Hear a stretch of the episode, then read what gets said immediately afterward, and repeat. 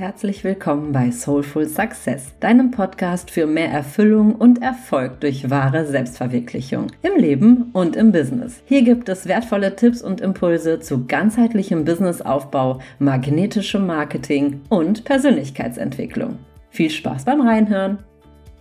Herzlich willkommen zu einer neuen Folge Soulful Success. Ich freue mich mega, dass du wieder eingeschaltet hast und ich bin heute nicht alleine. Ich habe mir einen super Gast hierher geholt für einen Soulful Success Talk, die liebe Johanna von Frau Thalecker. Wer kennt sie nicht? Das kann ja wohl nicht sein. Wir werden heute ein bisschen über Business, Online-Business Aufbau, Instagram, vielleicht auch ein bisschen über Mythos und Realität und einfach unsere persönlichen ja, Wege, Learnings und Tipps und Tricks sprechen. Ich bin sehr froh, dass du hier bist. Herzlich willkommen und danke, dass du mein Gast bist. Hallo, liebe Sarah. Ich fühle mich mega geehrt, dass ich heute hier sein darf und freue mich schon mega auf das Gespräch.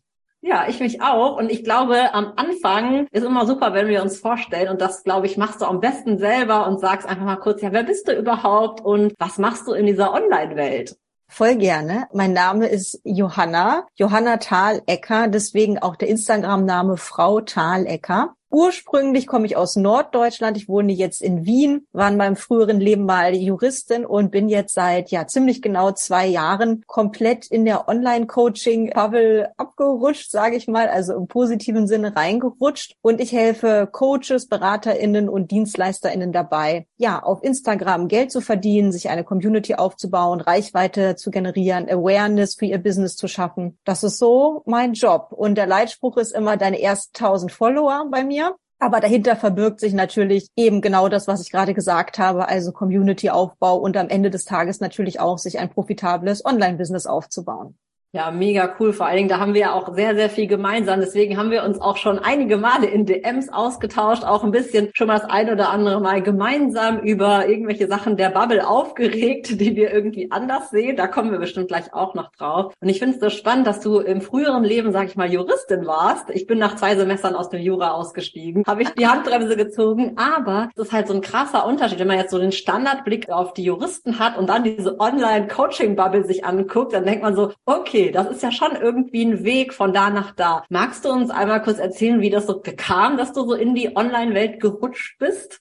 Gerne. Vielleicht ist das für den einen oder für die andere auch eine Inspiration. Allerdings war es bei mir nicht so, dass ich weil das ist heute häufig so, dass auch Menschen zu mir kommen, weil sie das gesehen haben, was andere auf Instagram posten, weil sie gesehen haben, wie Leute ihre fünfstelligen, sechsstelligen Launches posten und dann eigentlich zu dieser Idee der Selbstständigkeit gelangen. Also bei mir war das ganz anders mit Ende 20, also noch relativ jung, kam ein Punkt in meinem Leben, in dem ich einfach sehr, sehr unglücklich war in meinem Beruf. Ich habe halt immer schon viel im Social-Media-Bereich gemacht nebenher, aber eher so ehrenamtlich oder mal im Praktikum so ein bisschen reingeschnuppert.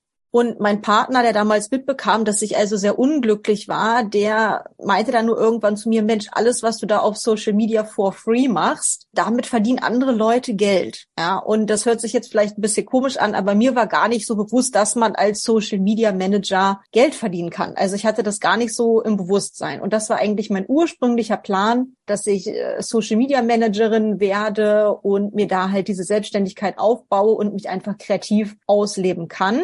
Und dann kam aber das eine zum anderen. Irgendwie habe ich dann gemerkt, dass man natürlich gar nicht so viele Kanäle handeln kann, wenn man alleine ist und sich da jetzt irgendwie nicht eine große Firma mit vielen Mitarbeitenden aufbaut. Und so kam dann eigentlich das mit der Beratung Stück für Stück. Es wurde halt angefragt und mittlerweile, ja, mache ich eigentlich fast nur noch Beratung. Ich habe noch so einige Herzensprojekte, die ich weiter betreue, auch im Social Media Management Bereich. Aber eigentlich berichte ich jetzt eher anderen von meinen Erfahrungen. Also es war so ein kleiner Umweg. Es war eigentlich anders gedacht und hat sich dann einfach so ergeben, wie das halt manchmal so ist im Leben. Finde ich so super spannend, weil es mal wieder eine andere Perspektive ist und man merkt halt daran, wie unterschiedlich die Wege in diese Businesswelt und die Online-Businesswelt sind. Dass es da auch nicht so den einen Weg gibt, der dann optimal ist, sondern für die meisten Menschen findet sich das so Step by Step. Bei mir, mein Weg war ja auch irgendwie so mit zehn Kapriolen in diese Bubble rein. Und ich finde das so spannend, dass ja, dass das auch bei dir so sich aufeinander aufgebaut hat. Und was ich da auch rausgehört habe, du hast mir das vorhin nochmal bestätigt, wir haben kurz über das Human Design gesprochen, weil wir uns da ja auch beide so ein bisschen mit beschäftigen, beziehungsweise bei mir, ich weiß nicht, wie es bei dir ist, kannst du mir vielleicht sagen, bei mir fließt es ja auch sehr stark in die Arbeit mit ein, um Strategien individueller aufbauen zu können und viele meiner Ansätze mit Klienten fußen halt auf deren Human Design. Und da habe ich dich nochmal gefragt und hast mir verraten, dass du Projektorin 6.2 bist. Und was ich aus deiner Story gerade raushörte, und das finde ich so cool, ist, dass viel von dem, was jetzt so erfolgreich bei dir läuft, ja auch auf Einladung im Grunde genommen passiert ist. Also es war halt nicht so deine spontane Idee, oh, ich starte jetzt online durch und das wird voll der Erfolg, sondern es kam halt dein Partner und hat gesagt, hey, guck mal, schau doch mal, das wäre doch was, tada, Einladung. Oder auch Anfragen zur Beratung und so weiter, dass du halt nicht einfach losgegangen bist und hast mal gemacht, sondern du hast halt gemacht und umgesetzt, nachdem sozusagen diese Chance präsentiert wurde. Und das ist doch irgendwie wieder so eine coole Bestätigung, dass man manchmal halt auch nicht alles nur aus sich selber kreieren muss, sondern auch reagieren oder ja, Einladungen annehmen darf, die das Leben bietet. Ja, siehst du, da hast du das auch so wahrgenommen?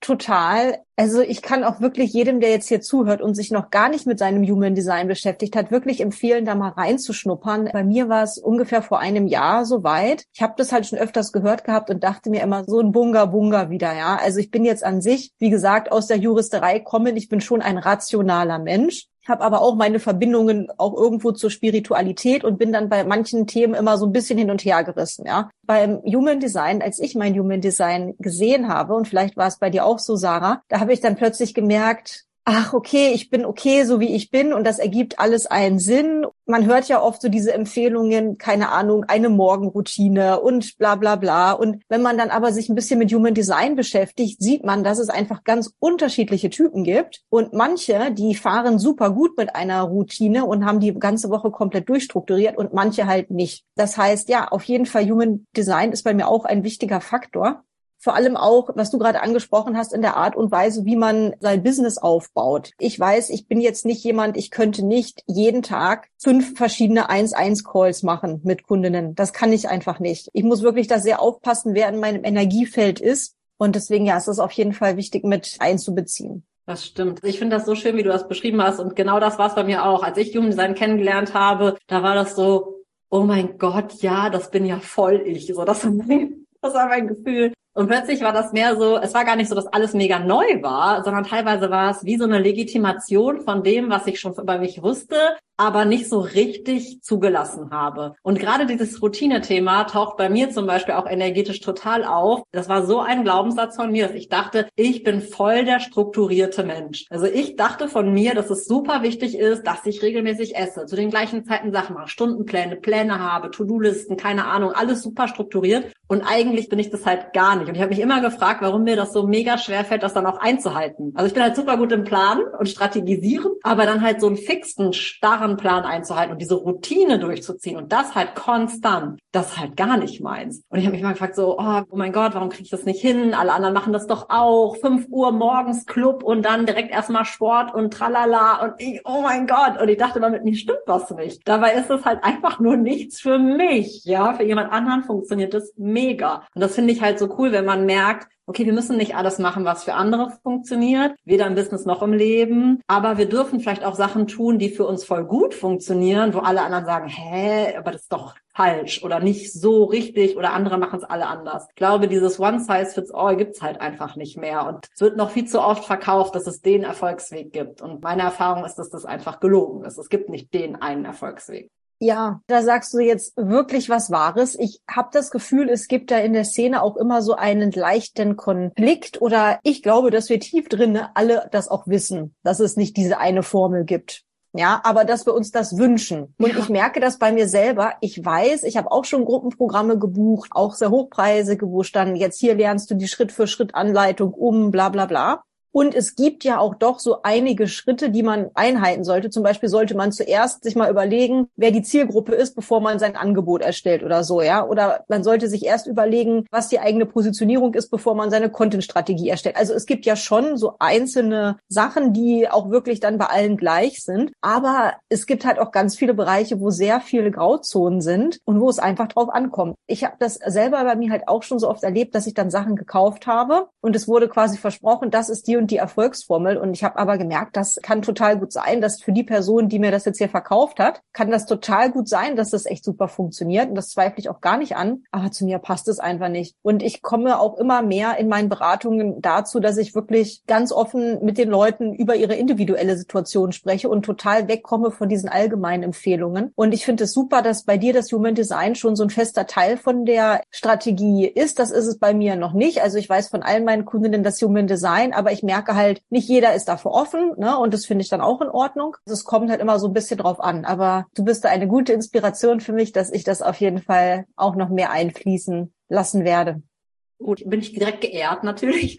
Aber was ich spannend fand, war, du hast das vorher so cool gesagt mit dem, dass das verkauft wird und wir es auch uns alle wünschen und dass es natürlich Schritte gibt, die sind nun mal notwendig. Das ist immer so ein Zahn, den ich gerne meinen Kunden auch ziehen muss, die total froh sind, dass es doch keine ne, diese festen Vorgaben gibt und so weiter und sie dürfen sie selbst sein. Ja, aber es gibt halt trotzdem Schritte und To-Dos, die fallen halt an und die muss halt jeder machen. Also wenn du auf Instagram sichtbar werden willst und willst da Kunden gewinnen, dann musst du halt auch posten. Das ist zum Beispiel sowas. Ne? Und dann musst du auch im besten Fall, wenn du willst, dass die Kunden von alleine, ich mache gerade Gänsefüßchen in die Luft, von alleine kommen, dann musst du halt auch Content produzieren, der strategisch dafür sorgt, dass Kunden von alleine kommen. Also das ist halt nicht, dass du dann da sitzt auf dem Bett und manifestierst dir die herbei. Es gibt halt schon Schritte, die sind notwendig. Und auch so ein Insta-Algorithmus, ich finde, man darf den sich so ein bisschen zum Freund machen, gibt halt ein paar Rahmenbedingungen vor. Und ich glaube, es geht darum, dass wir einen strategischen Rahmen oder so Art Leitplanken haben, haben, aber das Wie wir dann innerhalb dieser Leitplanken uns bewegen und wo wir unsere, ja, sozusagen Prioritäten hinsetzen, was für uns vielleicht wie läuft, also die konkrete individuelle, ja, die Füllung sozusagen vom Cremetörtchen, die darf halt dann ganz unterschiedlich ausfallen. Und ich glaube, viele erhoffen sich so, dass sie gar keine Planken mehr brauchen können, einfach irgendwie, aber das funktioniert halt auch meistens nicht. Dann gibt's so dieses Extrem, das hatte ich selber. Ich weiß nicht, ob du das in deiner Zeit jetzt in den zwei Jahren auch hattest. Ich bin so von einem Extrem ins andere gefallen. Ich hatte so voll strategisch und dann haben alle gesagt, man muss das und das. Und dann habe ich das alles eingehalten, habe gemerkt, oh mein Gott, volles Insta-Burnout, ja, auf die Bretter geknallt, erstmal nichts mehr gemacht. Und dann habe ich gesagt, so, okay, jetzt blöd keine Strategie mehr, ich gehe voll in mein Human Design und voll in den Flow und habe nur noch intuitiv und Flow super, aber hat halt irgendwie nicht wirklich Ergebnisse gebracht. Und es war so viel heiße Luft dabei. Und erst als ich angefangen habe zu sagen, okay, Moment, es muss ja irgendwie den Mittelweg geben, dass ich das kombiniere für mich und eben so ein bisschen hin und her tanze zwischen was brauche ich strategisch, aber was darf auch im Flow sein und das eben kombiniere. Das hat für mich den Schalter umgelegt. Aber die Extreme haben für mich beide nicht funktioniert.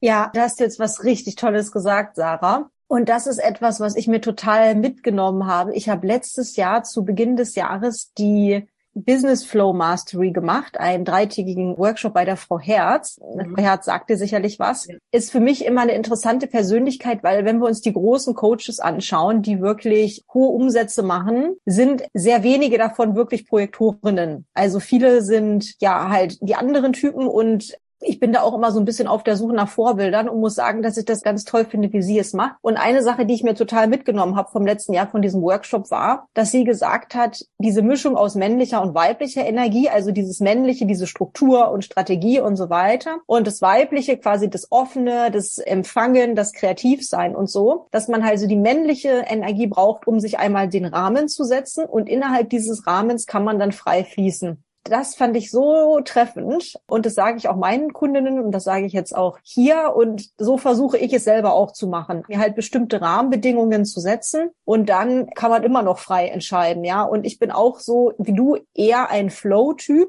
ich habe ja auch einen Podcast und eine Zeit lang habe ich dann auch mir wirklich so Sachen runtergeschrieben, sechs Tipps für und habe das dann quasi so vorbereitet. Und die Folgen liefen auch ehrlich gesagt nicht so gut, weil ich gar nicht so richtig ich selber war und ich habe das dann an den Hörerzahlen gesehen. Das ist nicht so, wie die Leute mich kennen und nicht so, wie ich normal rede. Und jetzt mache ich das wieder eher so nach dem Flow, ja, oder so wie du auch vorhin gesagt hast. Okay, man macht sich vielleicht ein paar Stichworte, aber im Prinzip schaut man dann einfach, wie es sich ergibt. Und genau diese Sachen, ja, dass man für sich rausfindet wie viel Rahmen brauche ich und wie viel Flow, um auch Ergebnisse zu erzielen, weil das ist ja am Ende des Tages auch das Wichtige. Ne? Es ist total gut, wenn man sich entspannt fühlt, wenn man sich nicht gestresst fühlt, wenn man das macht, was man möchte. Aber es geht ja jetzt nicht nur darum, sich kreativ auszuleben, sondern am Ende des Tages auch davon leben zu können. Ne? Und da braucht man halt, ja, beides. Ja, richtig. Wenn man mich hätte sehen können, ich habe die ganze Zeit hier wie so ein Wackeldackel gesessen genickt und genickt. Ich sehe es absolut genauso und genauso mache ich es auch. Auch dieses, ja, nur ein Zitat von Frau Herz kann ich nur unterschreiben, ist genau meine Erfahrung und das, was ich weitergebe. Auch wenn ich es vielleicht anders formuliere, aber es ist genau das, was auch meine Erfahrung mir bestätigt hat. Also so schön, dass du das hier geteilt hast. Das ist aber wichtig, was du am Ende gesagt hast, dass eben auch Ergebnisse wichtig sind. Dann egal wie viel, ja, wir wollen Erfüllung oder Friede, Erfolg, Gefühl, wir wollen uns verwirklichen, was nicht alles. Aber wir wollen eben bei einem laufenden Online-Business auch Kohle verdienen. Um das mal ganz klar auf den Punkt zu bringen. Ohne Umsatz, ohne Cashflow, ohne dass da zahlende Kunden auch Ja zu uns sagen, ist das Ganze halt super nice to have. Aber davon können wir halt keine Rechnungen bezahlen. Und da so ein bisschen diese Balance zu finden zwischen was muss ich, in Anführungsstrichen, und ich sage jetzt wirklich bewusst, muss ich machen, damit ich Ergebnisse bekomme und was darf, kann und will ich machen. Und wo ist da so die Schnittmenge aus den Sachen? Was mir da so als Frage kam eben, gerade wenn wir jetzt sagen, diesen Rahmen zu stecken und wir beide reden ja sehr gerne über Content-Strategie, auch in unseren Inhalten und sagen ja auch, dass das ein wichtiges Element ist, um Kunden auf Social Media zu gewinnen. Wie läuft das da bei dir mit der Content-Strategie? Wie viel Rahmen gibst du dir da? Oder wie setzt du da an, um das zu individualisieren und eben nicht so fix und starr zu sein, aber trotzdem noch strategisch genug, um Ergebnisse zu sehen? Hast du da vielleicht so ein, zwei Hinweise? Kommt dir da spontan was, was du mit Content-Strategie ganz konkret da irgendwie benennen kannst?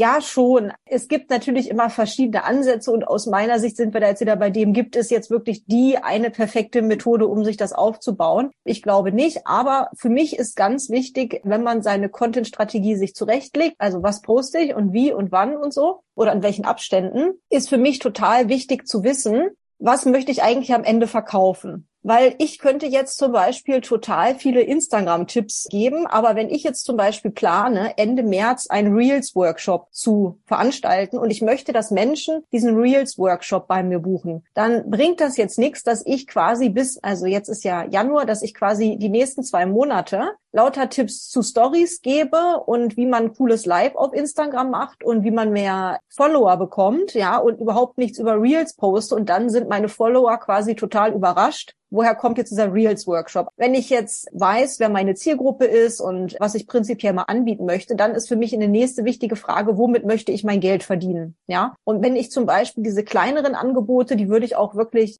euch empfehlen, schon mal so ein bisschen im Voraus zu planen, dass man dann nicht sagt, aha, nächste Woche gebe ich eine Masterclass, okay, jetzt voll der Stress, was poste ich jetzt noch? Und also, dass man sich wirklich längerfristig darauf vorbereiten kann. Das ist quasi dann die Frage eins, womit verdiene ich das Geld? Und die Inhalte, die in den bezahlten Programmen sind, die müssen irgendwo in meinem Content schon mal auftauchen. Ja, also wenn ich zum Beispiel jetzt Ende März einen Workshop machen möchte zu Reels, dann würde ich jetzt schon mal hin und wieder erwähnen, was an Reels so toll ist und natürlich den ein oder anderen Reels-Tipp auch schon mal geben, bevor ich dann in diese Launch-Phase gehe. Ja, das wäre mein Tipp, wenn ihr die Content-Strategie macht, überlegt euch vorher wirklich mal, womit möchte ich Geld verdienen.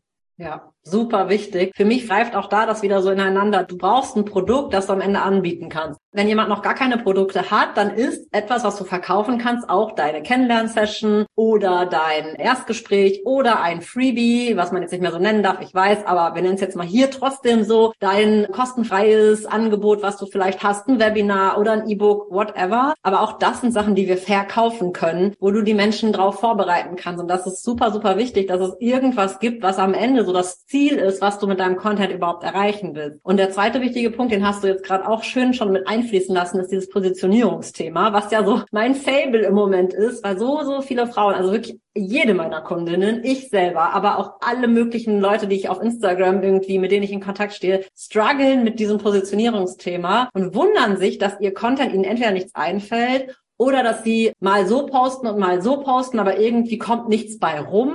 Und das alles greift halt auch wieder zusammen. Und genau wie du eben so schön gesagt hast, dass man im Content und in den Inhalten schon mal sehen können muss, okay, worum geht's vielleicht im nächsten Produkt, dass sich das überschneidet und nicht plötzlich im Content das eine und Produkt das andere. Das gleiche sehe ich auch bei der Positionierung. Wenn du in deiner Bio und in deinen Inhalten komplett unterschiedliche Dinge machst und dann wieder was ganz anderes verkaufst und das alles nicht unter einen Positionierungsdach, wie ich das so schön nenne, fällt, dann muss man sich halt auch nicht wundern, wenn wieder die Ergebnisse ausbleiben. Und du hast ja ein sehr starke Positionierungsstatement in deiner Bio auch stehen, das du vorhin auch genannt hast, mit dem die ersten tausend Follower und dann sagst du auch genau, was man bei dir bekommt, also ja vorbildlich umgesetzt. Und was mich da interessieren würde, ob dir das am Anfang leicht fiel mit der Positionierung, ob du direkt so dachtest, so, ja, das ist meine Positionierung, zumindest jetzt erstmal und zack, bums und los geht, oder ob das auch so ein Findungsprozess war. Erstmal danke für die Blumen und das war das war ein totaler Findungsprozess und ich glaube, wir haben alle ähnliche Ängste, immer dieses wenn ich mich für das entscheide, schließe ich die anderen ja aus. Ne? Ja. Also irgendwie diesen Gedanken kriegt man aus der Birne nicht raus, obwohl einem alle sagen, dass es ja gar nicht so ist. Ich kann nur sagen, bei mir war es sowieso ja ein bisschen wischiwaschi, dadurch, dass ich eigentlich auf Instagram nur gestartet bin, um so ein bisschen zu zeigen, hey, ich weiß ja was und habe halt gedacht, wenn ich dann Social Media Management Kundschaft habe, können die halt auf meinem Profil sehen, dass ich ja wirklich also was kann und dass die mich dann irgendwie so finden vielleicht, ja. Aber eigentlich bin ich ja gar nicht mit dem gestartet, was ich jetzt mache. Das heißt, als ich immer mehr rauskristallisierte, dass es eigentlich mehr in diese Beratungsschiene geht, hatte ich nicht wirklich eine Positionierung aus meiner Sicht. Und ich habe dann letztes Jahr ein drei Monats Mentoring gemacht. Ja, das ist auch immer ganz wichtig zu sagen, wenn man die eigene Reise sieht. Also ich habe auch Kurse und Mentorings und so weiter gebucht. Ja, und wenn man jetzt Angst hat, sich die Masterclass zu kaufen für 97 Euro und wenn man Angst hat, in das Mentoring zu investieren für 1000 oder 5000 oder ich weiß nicht wie viel Euro, dann bleibt man halt immer irgendwie klein. Es ist total wichtig, sich weiterzubilden und sich da zu öffnen. Und es kommt dann auch wirklich tausendfach zurück. Wie gesagt, irgendwo ist da diese spirituelle Seite. Ich könnte dir jetzt hundert Beispiele nennen. Auch aus dieser Woche könnte ich dir ein Beispiel nennen, wo ich selber wirklich investiert habe oder großzügig war und auf einmal kommt total unerwartet was Riesiges zurück. Also es ist ganz verrückt, wie das zusammenhängt. Was ich eigentlich nur sagen wollte, dass die Positionierung, die ich jetzt habe, ich eigentlich dann in diesem Gruppenmentoring gefunden habe, was ich letztes Jahr gemacht habe weil ich da auch so ermutigt worden bin, wirklich ganz konkret zu werden. Ne? So wie ich es jetzt bei mir stehen habe, habe ich es eigentlich bei niemandem auch gesehen und ich bin wirklich nach dem gegangen, was steht in meinen Kundinnenbögen, weil ich habe wirklich das von Anfang an, jede Kundin kriegt vor der Zusammenarbeit von mir ein Fragebogen. Und da stehen unterschiedliche Fragen natürlich drin. Und eigentlich ist das halt eher für mich, damit ich quasi am Anfang weiß, okay, was wünscht sich die Kundin und dass wir auch am Ende dann schauen können, okay, haben wir das jetzt quasi alles abgehakt oder hat sich in der Zwischenzeit, manchmal verändern sich dann ja auch Dinge, aber dass man halt so einen Leitfaden hat. Deshalb habe ich das eigentlich gemacht. Und im Zuge der Positionierungsarbeit letztes Jahr hat mir meine Mentorin empfohlen, diese ganzen Fragebögen auszuwerten. Also den Tipp kann ich auch geben. Wenn ihr anfangt, Kundschaft zu gewinnen über Instagram, führt da wirklich Protokoll und lernt die Leute kennen. Ja, was haben die für Werte und so. Ihr erkennt dann wirklich Gemeinsamkeiten. Und bei mir eine Gemeinsamkeit, die ich wirklich gesehen habe, war, dass viele mir reingeschrieben haben, ich frage mich immer nach kurzfristigen und nach langfristigen Zielen. Und es stand ganz oft irgendwo meine ersten 500 Follower, meine ersten 800 Follower, meine ersten 1000 Follower. Ja, und dann habe ich gesehen, okay, das kommt so oft, das ist wirklich ein Wunsch dieser Zielgruppe. Und ob das jetzt ewig meine Positionierung bleiben wird, natürlich nicht. Wir verändern uns ja auch die ganze Zeit. Und ich merke jetzt auch, es kommen zu mir jetzt auch dann tendenziell eher weniger komplette Business-Starterinnen, sondern jetzt kommen auch mehr Leute, die schon mal was verkauft haben, aber über Instagram, aber sich halt mehr Konstanz wünschen oder sich höhere Umsätze wünschen. Ja. So wie ich erwachsen werde, in Anführungszeichen, und ein Level höher steige, so zieht die Kundschaft interessanterweise eigentlich auch mit hoch. Und ja, also ich kann euch jetzt auch nochmal das Feedback geben, es fühlen sich immer links und rechts von der Positionierung auch andere Leute angesprochen. Bei mir ist es zum Beispiel seit auch bestimmt schon seit einem knappen Jahr, dass ich wirklich ganz gezielt sage, Coaches, BeraterInnen, DienstleisterInnen. Und trotzdem ist eine meiner 1-1-Kundinnen jemand, der physische Produkte verkauft. Und natürlich kann ich ja auch helfen. Natürlich geht da auch was weiter. Ich wollte ja nur noch mal die Angst nehmen. Es fühlen sich immer auch andere Menschen angesprochen und man braucht keine Angst haben, da jemanden auszuschließen. Ja, das stimmt, kann ich nur unterschreiben. Mein Beispiel ist da tatsächlich, dass ich total auf Frauen ausgerichtet bin. Also ich bin ja auch an Coaches und Beraterinnen richte ich mhm. mich und das auch sehr konkret und sehr direkt. Mhm. Und ich spreche nie darüber, wie man, gebe keine Beispiele, wie man Produkte verkauft im physischen Bereich, genau wie du gesagt hast. Und ich spreche auch keine Männer an. Interessanterweise habe ich aber auch männliche Kunden und tatsächlich auch Kunden im 1 zu 1, die physische Produkte verkaufen. Genau ja. wie bei dir, obwohl die eben eigentlich so in meinem geistigen Fokus nicht die sind, die ich adressiere, haben die natürlich ganz, ganz viel Schnittmenge mit dem, was ich sage, mit dem, was ich anbiete und auch mit meiner Person, weil das spielt ja auch immer mit rein. Wir kaufen ja nicht nicht nur irgendwie die Strategie und das Ziel, sondern wir kaufen auch immer bei dem Menschen und wollen mit der Person halt von dieser Person lernen. Ich kann das nur unterschreiben. Man braucht keine Angst haben, dass man Menschen vergrault, nur weil in der Positionierung nicht konkret diese Person angesprochen ist. Aber wir selber richten uns halt besser aus und machen es uns leichter. Die Positionierung wächst auf jeden Fall. Das ist immer auch meine Erfahrung, genau wie du sagst, wie wir wachsen, wächst dann die Zielgruppe. Ich hatte das selber auch schon. Ich habe das mit Kundinnen beobachtet, dieses wir entwachsen der Zielgruppe, nenne ich das das mhm. manchmal. Dass es nämlich das gibt, dass wir mit einer Zielgruppe lange gearbeitet haben, mit bestimmten Menschen, die so viel gemeinsam hatten und das passte total. Und irgendwann merken wir, das fängt an zu ruckeln und auch wenn wir denen immer noch wundervoll helfen können, sind wir eventuell auch nicht mehr ganz so erfüllt oder begeistert oder zufrieden mit dieser Art Arbeit oder mit den Inhalten, die dort wichtig sind. Und dann ist es auch völlig okay zu sagen, und jetzt schraube ich wieder an der Positionierung, ich drehe nochmal nach. Und genau wie du diesen wundervollen Tipp gegeben hast mit den Fragebögen, den nehme ich auch direkt mal mit für weil die Fragebögen vorher mache ich tatsächlich nicht. Ich mache das mehr in der ersten Session, ist bei mir immer so eine, ich nenne die Rumweg-Session. Da wird alles auf den Tisch geknallt. So, was ist wirklich los und was hat bisher wie funktioniert?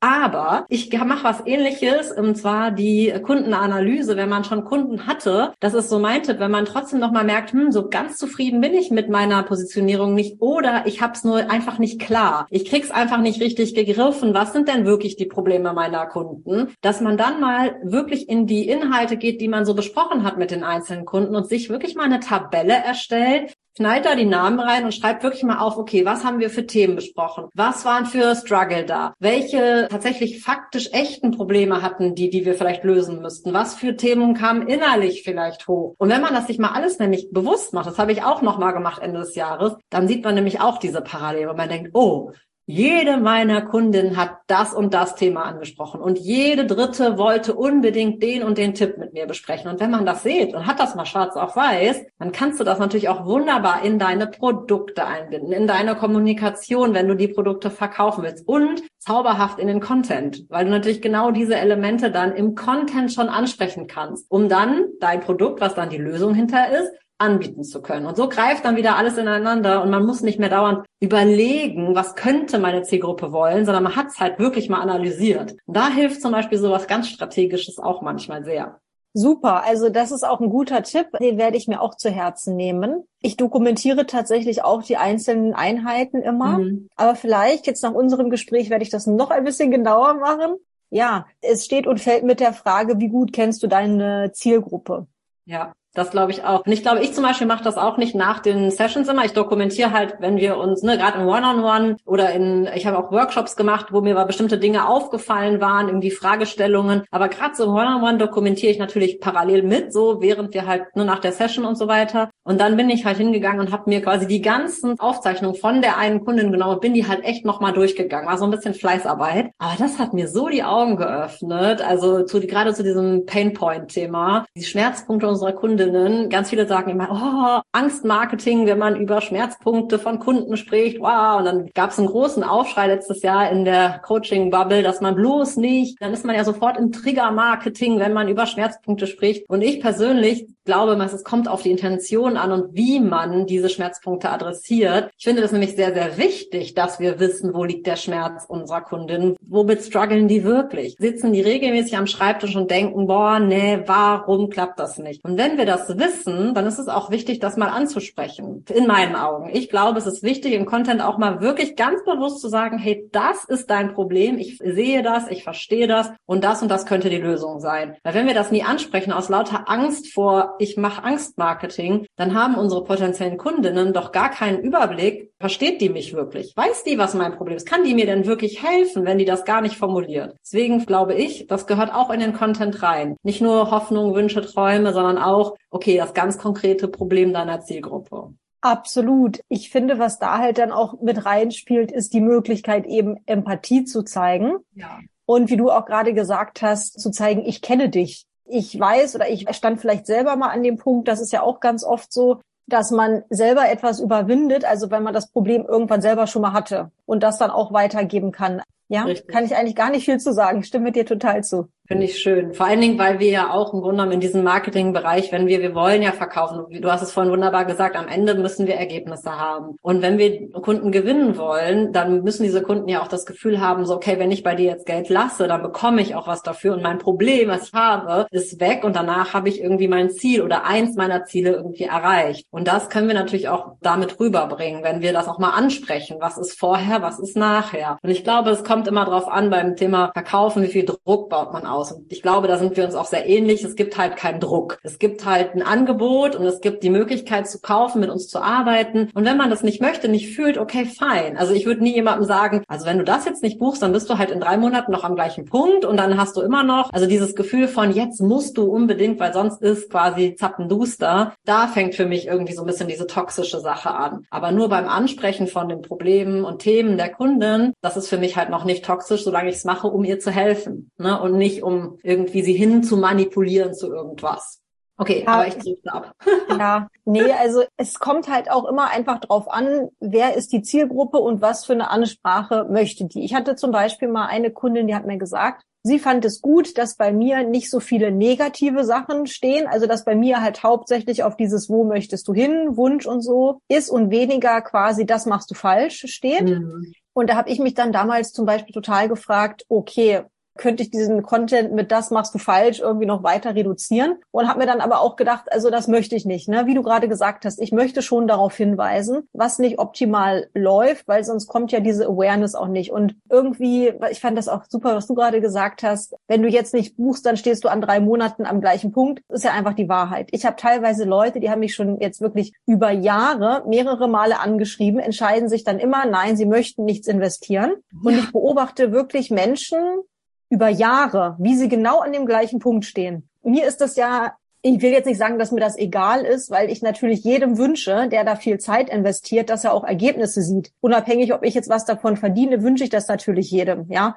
Mhm. Und natürlich finde ich das dann auch schade, wenn ich jemanden über ein, zwei Jahre beobachte und sehe, die Person steht immer noch genau an der gleichen Stelle, hat immer noch keine Community aufgebaut, verdient immer noch kein Geld mit Instagram oder nicht annähernd im Maße, wie es halt angemessen wäre. Natürlich finde ich das schade. Ich bin da immer entspannt, weil ich mir denke, ne, wir versuchen ja. jetzt ja hier nicht irgendwie jemanden zu irgendwas zu zwingen, sondern wir möchten ja eine Verbesserung bewirken. Ja. Und das gibt mir ganz viel Ruhe. Also ich bin zum Beispiel auch nicht jemand, es gibt ja auch viele so Verkaufsstrategien nach dem Kennenlerngespräch, dass dann die Leute so teilweise dann da verfolgt werden, sage ich mal, und angerufen und so. Und das mache ich alles gar nicht. Wie du gerade gesagt hast, man lernt sich kennen, es gibt ein Angebot und ich finde halt immer, wenn ich dann schon hinter jemandem hinterherlaufen muss und zehnmal nachfragen muss, möchtest du dieses, das mache ich nee, gar nicht. Mache ich auch gar nicht. Ich gebe da nur den einen Tipp immer, das mache ich so, das habe ich meinen Kunden auch gerade, das habe ich glaube ich auch im Podcast noch gar nicht geteilt, wenn man so ein Erstgespräch hatte, dass man zumindest nicht das komplett aus der Hand gibt, ob es ein Feedback gibt. Das heißt, ich rate schon dazu, zum Beispiel am Ende des Gesprächs zu sagen, pass auf, dann und dann schicke ich dir zum Beispiel ein Angebot, was man, ne, wenn man sich jetzt einigt und die Person hat irgendwie Interesse und dann schicke ich das auch zu und sage auch direkt, ich melde mich so ungefähr in zwei, drei Tagen nochmal und frag doch mal nach, falls du dich nicht vorher meldest, dass die Person einfach von mir direkt weiß, okay, einmal hören wir uns auf jeden Fall, ist auch voll fein, wenn es ein Nein ist. Und was ich tatsächlich mache, ich check die Autorität meiner Kundin im Erstgespräch ziemlich bald ab. Also ich frage, welcher Typ im Human Design, wenn sie es denn wissen und checke auch die Autorität. Und wenn es jemand ist mit einer emotionalen Autorität, sage ich der Person von vornherein, du musst dich heute auf keinen Fall entscheiden und mir auch keinen Trend sagen. Du kannst das einfach mitnehmen und nimmst das mit mit durch deine Welle. Und ich frage die Person dann auch tatsächlich, hatte ich schon mehrfach, dass ich sage, okay, nach zwei Tagen bist du schon durch deine Welle durch oder läuft das Ganze noch? Dann, wenn du noch keine Klarheit hast, dann musst du jetzt mir auch noch kein Feedback geben. Und da waren meine Kundinnen so entspannt und hatten plötzlich irgendwie so eine Erleichterung, dass ich keinen Druck mache, weil mir das genau wie du gesagt hast, natürlich freue ich mich über die Personen, die mit mir arbeiten und ich begleite die mega gerne, aber ich habe halt auch nicht das Gefühl, oh mein Gott, die muss jetzt aber ja sagen. Und okay, ja, bisher die meisten Kunden, die dann im Kennenlerngespräch sind, das ist halt, wenn meine Rate ist dann schon sehr gut von den Zusagen. Aber natürlich kassiere ich auch ein Nein. Und das ist völlig fein. Also das ist dann einfach so. Das gehört auch dazu, dass Menschen sich dann doch gegen die Zusammenarbeit entscheiden. Und wenn wir da einfach locker mit umgehen können, dann macht das Ganze so viel leichter. Dann kommt nämlich irgendwie jemand anders, der unsere Hilfe möchte. Und wenn wir einfach unser Ding weitermachen, da haben wir jetzt echt tolle Tipps geteilt. Ich habe eine Frage, bevor wir zum Ende kommen. Und zwar, weil wir jetzt ja beide am liebsten über Instagram arbeiten, würde mich mal interessieren, ob es etwas gibt, was du besonders an Instagram magst und liebst und ob es etwas gibt, was du für dich jetzt gerade so in 2023 oder sagen wir mal am Anfang 2023, was da im Fokus ist. So gerade auf Instagram, ob es da was gibt, wo du sagst, okay, da liegt im Moment mein Fokus und das mag ich an der Plattform einfach mega gerne. Ich mag an Instagram gerne den Umgangston es gibt einige Plattformen, wo ich mich einfach nie zu Hause fühlen würde, wie zum Beispiel Twitter oder so. Ja, also ich bin von meiner Art, ich mag, dass es positiv ist, dass es viel Inspirationen gibt. Das ist eher die Art und Weise, wie ich auch gerne kommunizieren möchte mhm. und ja, mit anderen in Kontakt kommen möchte. Und was ich an Instagram sehr, sehr schön finde, ist diese Formatvielfalt. Also ich habe das Gefühl, ich kann wirklich mit jedem Format eine ganz andere Stimmung transportieren und kann wirklich durch diese, also durch die Stories, durch Einzelposts, Karussells, durch Lives und so. Also ich habe das Gefühl durch Reels, ich kann wirklich sehr, sehr viel von mir zeigen.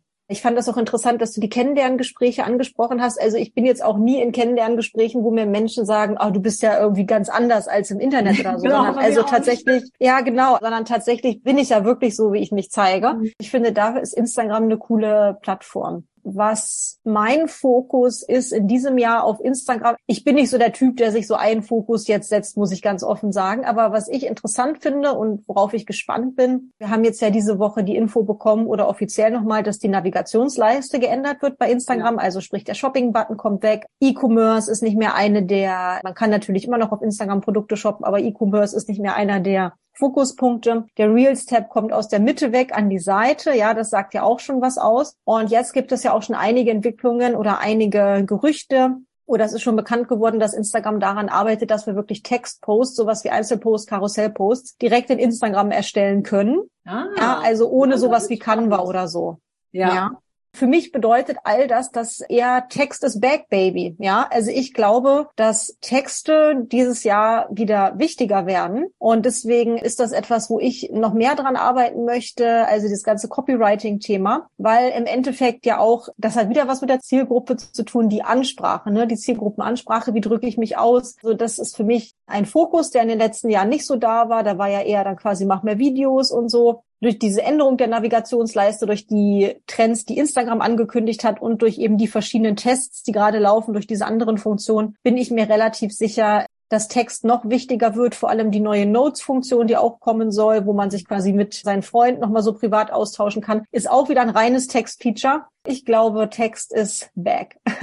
Finde ich mega spannend, was du ansprichst, weil ich habe auch, genau dazu habe ich irgendwie Tage ein Reel gemacht und das Update auch äh, meiner Community oder den Menschen erklärt. Und ich teile einige deiner Prognosen und sehe einige Dinge auch so ein bisschen anders. Also ich glaube auch, dass Text is back stimmt. Ich glaube, dass gerade was dieses Notes-Feature und den Austausch und das Texten, dass dieses Mitmenschen sich austauschen und wieder mehr in die Interaktion zu gehen, dass das wieder mehr in den Fokus rücken soll, weil das war meine Wahrnehmung. Jetzt in diesem Jahr hat das Thema Engagement sehr, sehr gelitten durch diese Kurzlebigkeit und durch dieses kurzweilige Content konsumieren und Dauerkonsumieren. Das, was früher sehr, sehr wichtig war, so richtig im Austausch zu sein, es hat halt sehr stark abgenommen. Und ich glaube, Instagram will, dass die Menschen wieder mehr in diesem Community-Ding drin sind. Auch da ist Text halt sehr wichtig, auch zu reagieren über Text. Und ich glaube auch, dass Karussellposts oder Textposts wieder viel relevanter werden, aber viel simpler. Ich glaube, dass dieses super verschnörkelte Canva-Gedöns mit tausend mhm. Grafikelementen und tralala, das wird in meinen Augen viel weniger werden. Und der Text, genau wie du sagst, wird halt in den Fokus rücken. Das heißt, es gibt simple Karussell-Slides mit ganz viel Text. Das ist auch meine Trendanalyse für dieses Jahr gewesen. Das sieht man bei den großen Accounts in Amerika und so, die uns halt voraus sind schon, dass das viel besser läuft, bei denen, wenn die Karussells zum Beispiel machen und da ist halt kein Schnickschnack mehr drauf, sondern es geht um Plain Text und da unterstütze ich deine Theorie total. Ich glaube aber trotzdem, dass die Reels weiter mega relevant bleiben, gerade für junge Accounts und wachsende Accounts,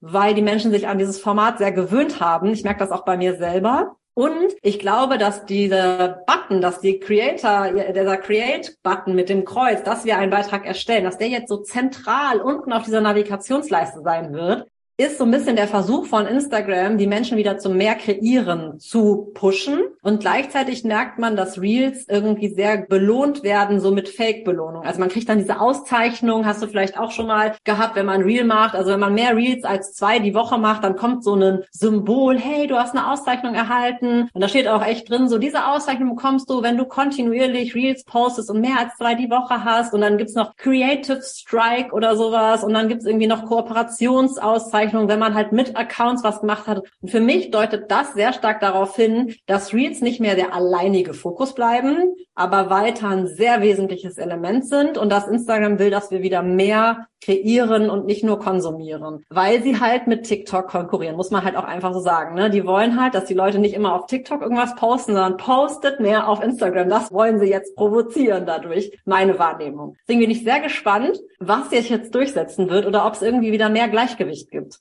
Weil das ist ja im Grunde genommen das, wenn wir uns beide jetzt angucken, was wir so prognostizieren. Wenn es eine Balance gibt zwischen Text, Post und Text und Reels, das finde ich irgendwie am schönsten. Wenn beides seinen Raum, seinen Platz hätte auf der Plattform. Das finde ja. ich abwechslungsreicher. Absolut, ja.